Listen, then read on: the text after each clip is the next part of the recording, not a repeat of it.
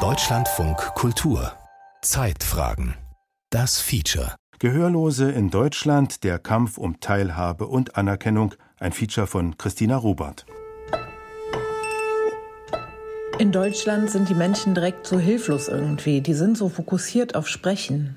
Genau, das Stichwort ist die Absonderung natürlich, das separate Bildungssystem. Zum Beispiel im Kindergarten von Tag eins wurden wir ständig mit der Frage konfrontiert, ob wir bitte schön nicht eine andere Einrichtung speziell für Gehörlose suchen sollten. Das heißt, die Einstellung war nicht mal da, die Haltung, dass wir doch alle zusammenleben können, wenn wir es nur wollten. Hier, muss ich in Deutschland sind sie oft tatsächlich, ich habe manchmal das Gefühl, ich habe Puppen vor mir stehen. Es äh, keine Reaktion kommt, keine Mimik, keine Gestik kommt. Rund 80.000 Menschen in Deutschland sind gehörlos. Etwa 250.000 nutzen die deutsche Gebärdensprache, kurz DGS, darunter auch Schwerhörige und Menschen mit elektronischer Hörprothese. Die DGS verwendet Handbewegungen, die Gebärden, aber auch Mimik, Mundbewegungen und Körperhaltung. Sie hat ein umfangreiches Vokabular und eine eigene Grammatik, die anderen Regeln folgt als die der deutschen Laut- und Schriftsprache. In ihrer Komplexität sind die beiden vergleichbar. Erst im April 2002 hat das deutsche Behindertengleichstellungsgesetz die deutsche Gebärdensprache offiziell als eigenständige Sprache anerkannt. In Neuseeland, Simbabwe, Papua-Neuguinea und Südkorea ist die Gebärdensprache auch Amtssprache.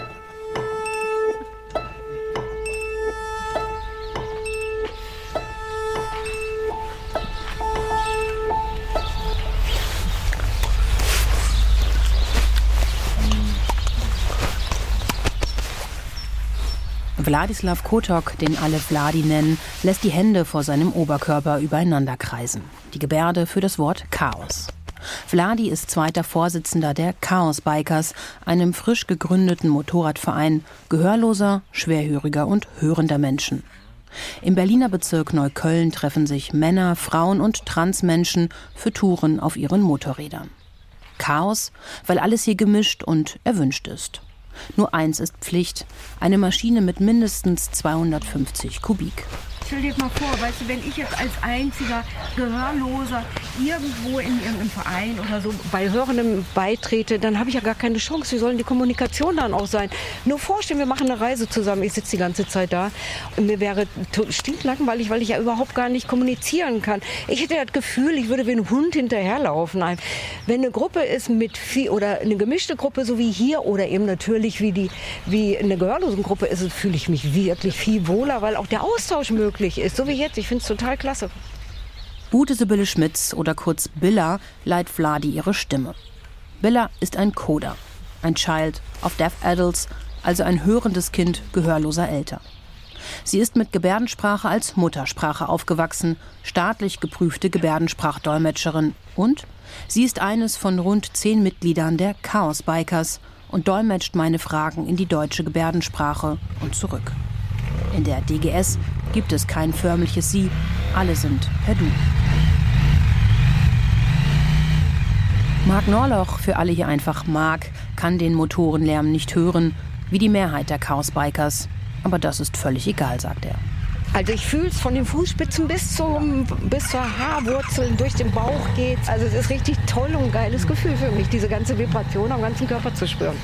Marc ist Kassenwart bei den Chaos Bikers. Er und alle anderen wünschen sich weitere Mitglieder, Leute wie Andreas Nienkämper. Über seine Frau Biller kam er das erste Mal mit gehörlosen Menschen und ihrer visuellen Sprache in Kontakt.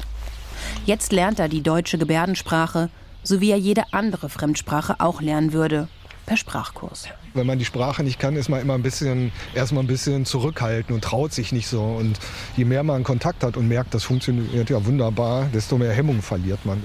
Die Chaos Bikers schaffen das, was der deutschen Gesellschaft noch schwer fällt. Die gehörlose und die hörende Welt verbinden sich auf Augenhöhe. Die Mitglieder sprechen mit, statt übereinander.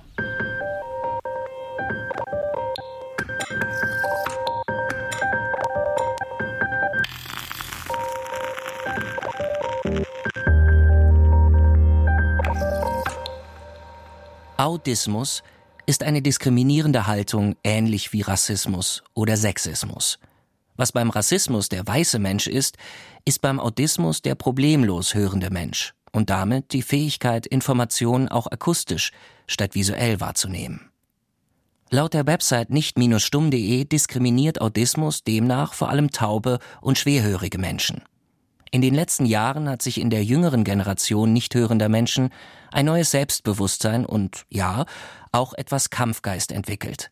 In diesem Feature ist mal von gehörlosen Menschen die Rede, mal von tauben Menschen mit einem großen T. Die Deaf Community hat sich so den lange negativ behafteten Begriff taub zurückerobert. Damit will sie zeigen, Taubheit hat nichts mit Defizit zu tun. Ganz im Gegenteil zu dem Begriff gehörlos, der in sich schon einen Mangel benennt.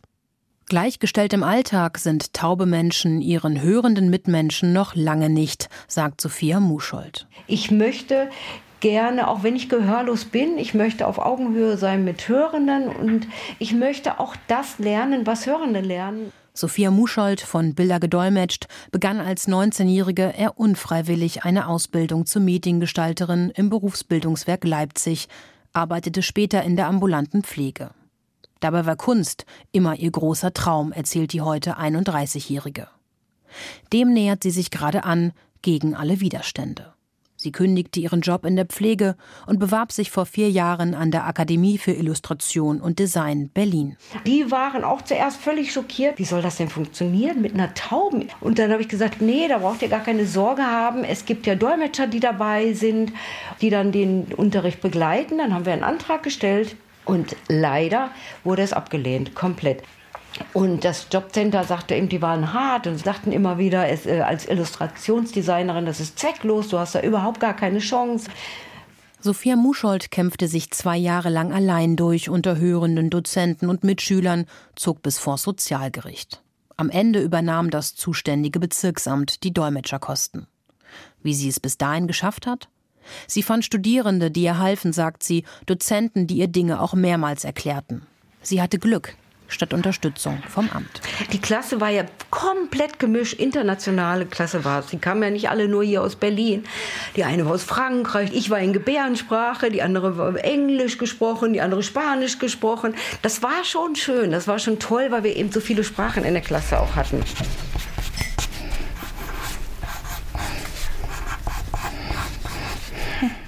Mitte März hat sie es geschafft. Sie hat ihr Studium für Illustrationsdesign abgeschlossen.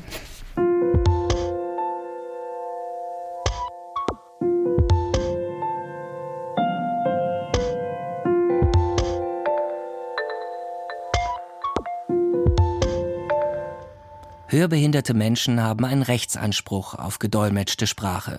Zum Beispiel bei Aus- und Weiterbildung, vor Gericht oder bei Arztterminen. Die Kosten, derzeit rund 85 Euro pro Stunde, übernehmen Integrations- oder Sozialämter, Pflege- oder Krankenkassen. Alle Menschen mit Behinderungen können ein sogenanntes persönliches Budget beantragen, um es dann für festgelegte Leistungen zu nutzen.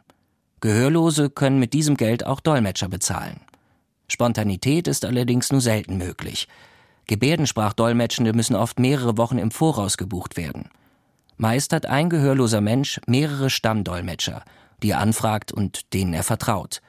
Von ihnen ist er abhängig, wenn er mit Menschen sprechen will, die die deutsche Gebärdensprache nicht beherrschen.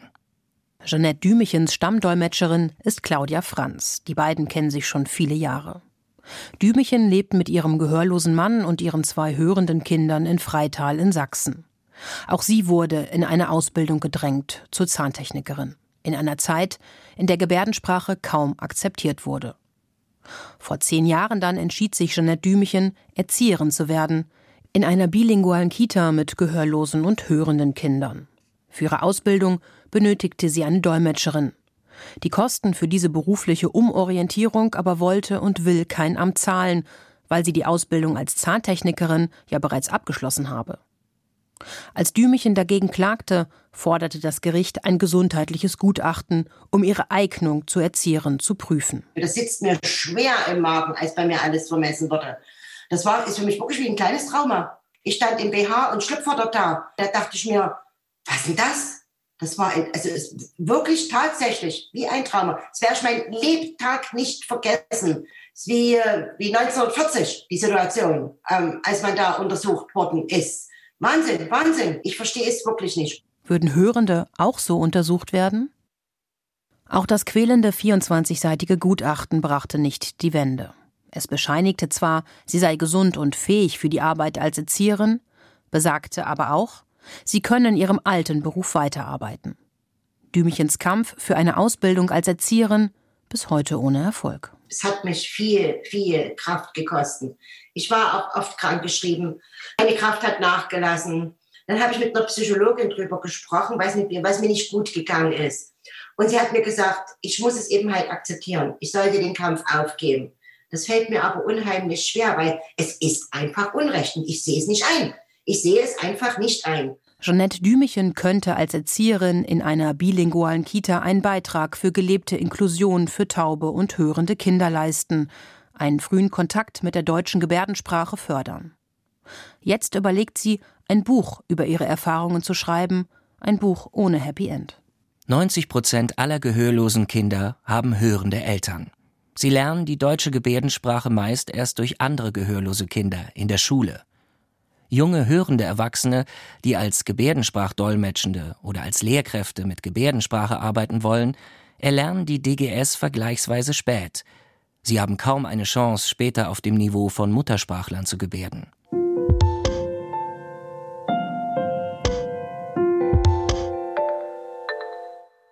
Kurz vor dem Ausbruch der Corona-Pandemie kam in Stuttgart die jüngste Tochter von Luba Melnitschuk und Mikola Timoschuk zur Welt. Das war schon von frühen Wochen zu beobachten, dass unsere Tochter nicht wirklich auf die Stimme reagiert hat, auf das Vorsingen, auf das Reinkommen ins Zimmer drehte sie nicht den Kopf Richtung Geräuschquelle. Und das Aha-Erlebnis war dann irgendwann, wo eine schwere Thermosflasche auf den Boden fiel und sie nicht mal mit den Wimpern zuckte. Und da war sie drei Monate alt. Erst ein halbes Jahr später, sagt Luba Melnitschuk, bestätigten Tests, dass die kleine Uljana so gut wie nichts hört. Vorher hatten die Ärzte die Hinweise der Eltern ignoriert. Während des Zoom-Interviews klettert die Zweijährige immer wieder auf den Schoß ihrer Mutter – dass sie über ihre Geschichte spricht, hört sie nicht. Wenn man mit dem Kind, mit einem Mensch, mit dem man zusammenlebt, nicht kommunizieren kann und es ständig in irgendwelche Konfliktsituationen landet, es ist sehr frustrierend. Man will die Situation ändern, man will eine gemeinsame Sprache haben. Uns ist ständig bewusst, dass ohne Sprache können wir unserer Tochter nichts vermitteln. Sie kann zwar mit den Augen beobachten, was passiert, aber sie kann den Sinn dahinter nicht erschließen. Ich persönlich empfinde das als fahrlässig, dem Kind die Welt nicht erklären zu können, die Gefühle nicht erklären zu können. Es tut weh, es ist, als ob wir selber unser Kind ausgrenzen, weil wir diese Barriere, sprachliche Barriere nicht überwinden. Wir wollen sie, dass sie dabei ist. Uljanas Mutter arbeitet als Übersetzerin, ihr Vater ist Pädagoge. Beide Eltern wissen, es muss schnell gehen. Nur wenn ein Kind früh eine Basissprache lernt, kann es Sprachwissen aufbauen, den Wortschatz erweitern, Grammatik und Zusammenhänge gut verstehen und sich auf dieser Grundlage später auch weitere Sprachen, zum Beispiel die deutsche Schriftsprache, aneignen. Weil die Eltern so lange weder eine Diagnose noch Hilfe für Uliana bekamen, wurden sie selbst aktiv. Es war uns sehr wichtig, dass das Kind sofort und nicht irgendwann Zugang zur Sprache bekommt. Und die einzige Möglichkeit, diesen sofortigen Zugang zu ermöglichen, ist eben die Gebärdensprache anzubieten. Wir haben einfach weiter Schritt für Schritt versucht, eine gebärdensprachliche Umgebung für unsere Tochter zu organisieren. Wir stellten sofort Anträge auf Hausgebärdensprachkurse für uns Eltern und für das Kind und für das Geschwisterkind inklusive bei den Trägern, beim Jugendamt und beim Sozialamt. Und die erste Überraschung war, dass die beiden Behörden, obwohl wir in der Landeshauptstadt leben, so überrascht über diese Anträge waren, weil sie diese zum ersten Mal bekommen haben. Das heißt, die hatten keinerlei Vorerfahrungen mit ähnlichen Anträgen. Der Gebärdensprachunterricht wird nach unterschiedlichen Anträgen bei unterschiedlichen Ämtern, unzähligen Telefonaten und Mails nun seit einem Jahr für alle Familienmitglieder finanziert, vom Jugendamt und von der Krankenkasse. Dreimal pro Woche kommt eine Lehrerin zu ihnen nach Hause. Nicht aus Stuttgart, sondern aus 100 Kilometern Entfernung. In der baden-württembergischen Hauptstadt fand sich niemand. Andere Widerstände blieben. Der ersten Kita, die Uliana besuchte, war ein gehörloses Kind in der Gruppe zu anstrengend. Die zweite Kita war offen für sie und für eine gebärdensprachliche Assistenz. Doch auch anderthalb Jahre nach dem Antrag auf Assistenz hat die Stadt Stuttgart ihn noch nicht bewilligt.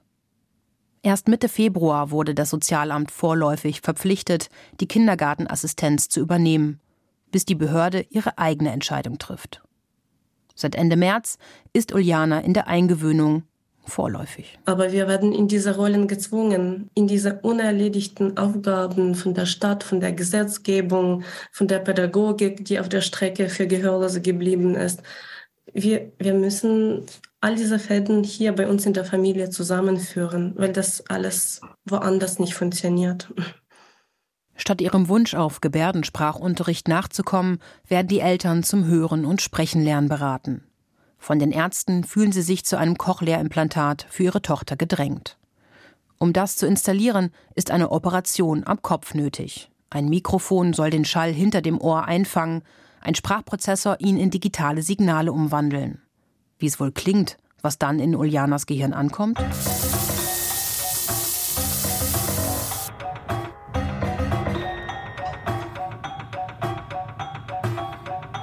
Jedes Geräusch wird durch das Implantat verstärkt, auch das Ticken einer Uhr an der Wand. So beschreiben es Menschen, die ein Cochlea-Implantat tragen. Es sei sehr schwierig, wichtige von unwichtigen Geräuschen zu unterscheiden, und es dauere lange, sich an das Implantat zu gewöhnen. Geräusche richtig zuzuordnen müssen Menschen mit Hörbehinderung erst lernen. Der Weg ist lang und nicht immer erfolgreich. Uljanas Eltern wissen das. Sie haben sich vor einem Jahr dennoch für ein Implantat für Uljana entschieden und zweifeln gleichzeitig. Es ist sehr anstrengend für sie. Das überfordert sie, wenn sie mehrere Stunden ohne Pause die Implantate trägt. Das merken wir an ihrer Konzentration. Ähm, sie braucht diese Pausen und in den Pausen brauchen wir auch eine vollwertige Kommunikation. Es ist für uns persönlich unumgehbar, eine Sprache zu haben, die nicht an die Technik gekoppelt ist. Wir haben tatsächlich ein Jahr seit der Einschaltung der Geräte jetzt gerade. Sie beginnt einzelne Wörter, le kleine leichte Wörter auszusprechen wie Mama, Papa oder den Namen der Schwester. Diese Wörter können äh, jetzt im Moment nur wir erkennen. Darum setzt die Familie weiter auf die deutsche Gebärdensprache als Sprache für alle Familienmitglieder, neben Deutsch und Ukrainisch. Und hat einen Wunsch, der so logisch, aber in der heutigen Realität doch unwirklich klingt taube Vorbilder in den Kindergarten und in die Schule von Anfang an. Es sollen äh, taube Personen in Kindergärten hospitieren oder mal zwischendurch arbeiten oder irgendwelche gemeinsame Angebote äh, mit hörenden Kindern äh, veranstalten. In den Schulen Ganz radikal. Äh, alle Schüler sollten einmal vielleicht einen Gebärdensprachkurs schon mal gemacht haben und einmal live eine gehörlose Person gesehen zu haben. Einmal mit einer gehörlosen Person schon mal gespielt zu haben. Einfach eine Konf Konfrontation mit den Menschen, die so leben. Und erst dann werden die Vorurteile abgebaut.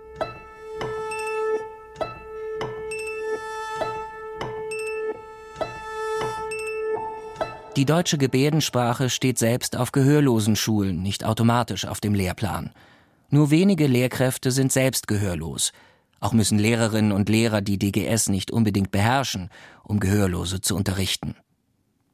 Je nach Gehörlosenschule wird in verschiedenen Sprachen gelehrt, zum Beispiel in deutscher Lautsprache, also der Sprache, die Hörende sprechen.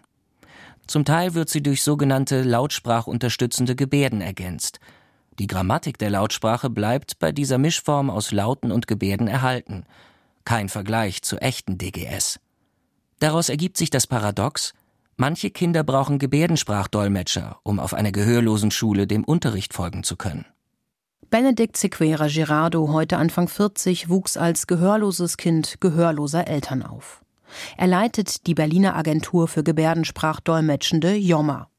Die deutsche Gebärdensprache ist seine Muttersprache und war für ihn die Grundlage, auch die deutsche Schriftsprache zu erlernen, zu studieren und erfolgreich im Berufsleben zu sein, sagt er. Gedolmetscht von seiner Frau Angelina Sequera Girardo. Bei anderen tauben Menschen, die in einer hörenden Familie aufwachsen, ist es mit dem Spracherwerb schwieriger. Da ähm, braucht man viel mehr Förderung in der Lautsprache. Das ist hier in, der, in Deutschland leider recht sch schwierig. Ich hatte ja schon als Grundlage, als Erstsprache die deutsche Gebärdensprache. Und weil man dann eben schon eine Sprache als Grundlage hat, ist ja egal welche, hat man aber eben schon was, worauf man aufbauen kann. Und dann ist der Spracherwerb von einer anderen Sprache leichter. Dieses Privileg, sagt er, bleibt den meisten gehörlosen und hörbehinderten Menschen verwehrt, weil der Fokus in vielen Schulen auf Hör- und Sprechtraining liegt und DGS und Wissensvermittlung auf der Strecke bleiben. Weitere Informationsquellen fallen für Gehörlose oft aus, auch das Radio scheidet aus. Dieses Feature immerhin ist im Internet in Schriftsprache abrufbar auf deutschlandfunkkultur.de. Sequera Girardo hat vor fünf Jahren die Website Taubenschlag übernommen, die sich als Informationsplattform versteht für Taube, Schwerhörige und Hörende gleichermaßen. Solche Angebote gäbe es immer noch zu wenig, sagt er, und auch das habe mit dem niedrigen Bildungsstand vieler Gehörloser zu tun. Weswegen oft äh, taube Menschen Schwierigkeiten haben, ein eigenes Business aufzubauen oder sich auch mit anderen zu vernetzen.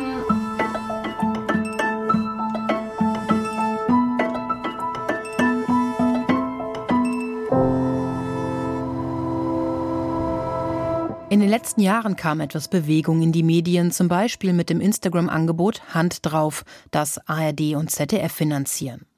Hier sprechen und informieren taube Menschen in DGS über aktuelle Themen aus Politik und Gesellschaft. Vom Krieg in der Ukraine über Transsexualität bis zu Tipps für die Jobsuche. Die Filme sind mit Untertiteln versehen, sodass auch Hörende verstehen, worum es gerade geht. Benedikt Sequera Gerardo möchte, dass Inklusion anders gedacht wird. Taube Schülerinnen und Schüler sollten in Gebärdensprache unterrichtet werden, nicht in Regelklassen mit Hörenden und gebärdensprachlicher Assistenz, sagt er. Weil sie nur dann lernen, wie Kinder zu kommunizieren und nicht durch den Filter eines Erwachsenen. Also ich glaube, dass eine Gebärdensprachschule die bessere Lösung wäre. Da können auch Hörende hin, vielleicht welche, die auch taube Menschen in der Familie haben oder so. Äh, das wäre dann ja auch inklusiv. Das heißt, die ist offen für alle, die Schule. Aber nichtsdestotrotz ist die Sprache in der Schule eben die als Erstsprache die Gebärdensprache. Das ist ja dann inklusiv, aber ein anderer Weg, als er momentan verstanden wird. Wenn es eine hörende oder eine Regelschule ist, wo einfach nur ein taubes Kind ja, hingeschickt wird, wo dann noch Dolmetschende dazukommen, das ja, ist in meinen Augen kein so gelungener Weg. Bis in die 80er Jahre des 20. Jahrhunderts war Gebärdensprache verpönt und wurde vernachlässigt. Gehörlose, hörbehinderte und schwerhörige Menschen wurden gezwungen, lautsprachlich zu kommunizieren. Kinder sollten lernen, Wörter auszusprechen, ohne sie zu hören, außerdem von den Lippen abzulesen. Mittlerweile geht man davon aus, dass das bei maximal 30 Prozent der Laute möglich ist. Die restlichen 70 Prozent müssen aus dem Kontext erschlossen werden. Konsonanten zum Beispiel werden im Rachen gebildet und sind nicht an den Lippen sichtbar.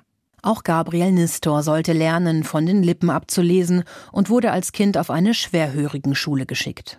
Meine Eltern wollten, dass ich lautsprachorientiert aufwachse, weil sie den Gedanken vertreten haben, Hören ist das Tor zur Welt.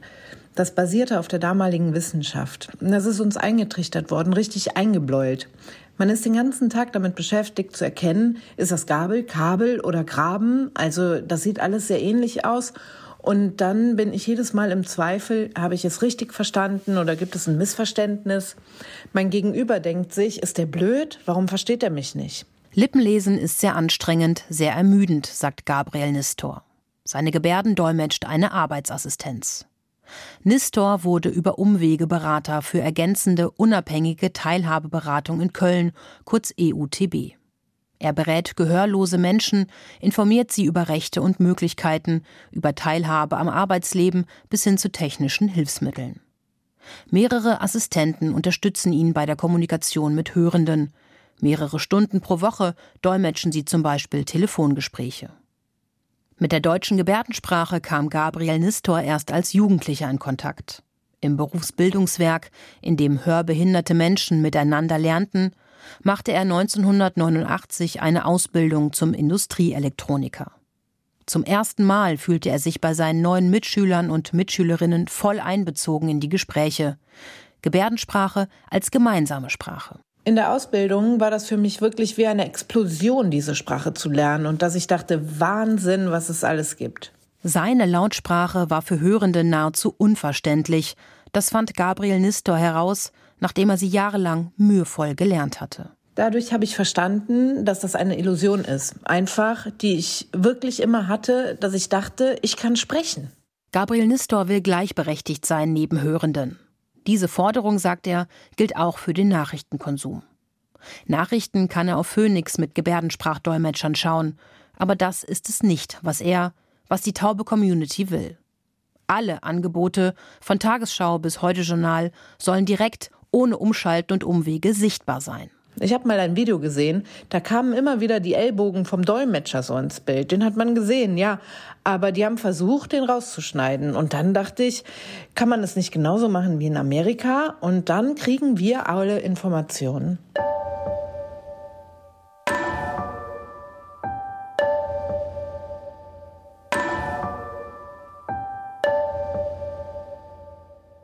Wir haben ja gesehen innerhalb der Covid-Pandemie oder bei dieser sehr schrecklichen Flutkatastrophe im Ahrtal, dass wir viel zu wenig Informationen in Gebärdensprache haben. Also insofern zeigen dann immer wieder solche schrecklichen Ereignisse bestehende Problemlagen besonders deutlich. Sagt Jürgen Dusel, der Bundesbeauftragte für die Belange von Menschen mit Behinderungen. Auch er verlangt, dass ein tauber Mensch genauso schnell und umfassend Informationen erhalten muss wie Hörende. Wir müssen einfach verstehen, dass es da auch nicht um irgendetwas Nettes geht, was wir da machen. Dass Menschen, die taub sind, dann auch die Informationen bekommen, sondern es geht letztlich um die Umsetzung von fundamentalen Grundrechten. Und wenn es um Fragen der Gebärdensprache geht und so weiter, Audiodeskription, da passiert schon viel. Aber ich erlebe manchmal immer noch, dass nicht klar ist, dass das eigentlich eine Verpflichtung ist, die sich ergibt und nicht irgendeine Form der Fürsorge. Menschen mit Behinderungen seien frustriert, wenn sie das Recht, das ihnen zusteht, nicht durchsetzen könnten. Sein Motto in dieser seiner zweiten Amtszeit Demokratie braucht Inklusion. Gerade für die Rechte gehörloser Menschen, sagt er, wolle er sich nun verstärkt einsetzen. Wir haben weniger ein Erkenntnisproblem, sondern eher ein Umsetzungsproblem. Also ich glaube, dass es schon wichtig ist, dass die Gebärdensprache sichtbarer wird. Der Punkt ist, wir können nicht hören. Also wir können es nicht ändern, aber umgekehrt könnten wir einfach auch sagen, möchten sich vielleicht Hörende auch an uns anpassen. Ich glaube, das ist der Sinn von Inklusion, der feine Unterschied zur Integration.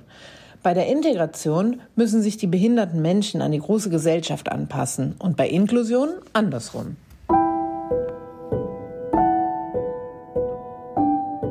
Ich versuche es manchmal in der hörenden Welt. Ich bin da auch sehr mutig und versuche auch mit den Leuten in Kontakt zu treten. Aber ich versuche auch was vom Mund abzulesen manchmal, was aber super schwierig ist. Aber ich kriege auch mit, dass die Menschen manchmal in der hörenden Welt keine Geduld haben und dann regen sie sich schnell auf, weil ich nicht sofort verstehe oder so. Und die sind dann nicht empathisch, das denke ich schon. Und dann denke ich auch, ach, lass das doch sein.